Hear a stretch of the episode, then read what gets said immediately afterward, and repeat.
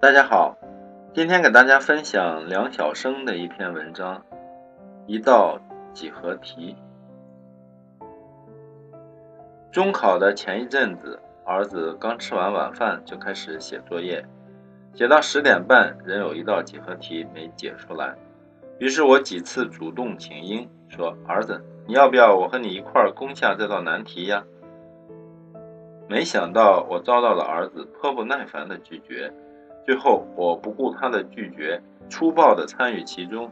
结果正如他所料，我既干扰了他的思路，也浪费了他的时间。直到晚上十二点，我们都没有把那道难题攻下。我强行收走了儿子的作业本，催促儿子洗漱，躺到床上去。儿子确实困到了极点，头一挨枕头便酣然入睡，我却没有睡着。我用冷水冲了冲头，强打精神，继续替儿子钻研那道几何难题。半个小时后，我对陪在一旁织毛衣的妻子说：“老爸出马，一个顶俩，我解出来了。”博得了妻子对我钦佩的一笑。第二天，儿子刚起床，我便从自己枕头下摸出作业本，大言不惭地对儿子说：“这么简单的题你都解不出来？”这有何难的？听老爸给你讲讲。这两个直角三角形有两个角相等，还都有一个角是直角。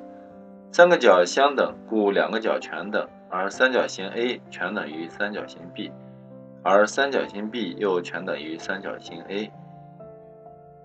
儿子脸上呈现出冷笑，说：“两个锐角相等的直角三角形就全等啊？”接着，儿子画了一张图。我恍然大悟，原来三个角相等的两个三角形也有可能仅仅是相似。我羞愧难当，躲在床上挥挥手，大赦了儿子。我明白，我再也辅导不了儿子的数理化了。从那一天起，直到永远，我的心里涌出一种难言的悲哀。以后不管儿子写作业写到多晚。不管他看上去多么需要一个头脑聪明的人的指点和帮助，我再也不往他跟前凑了。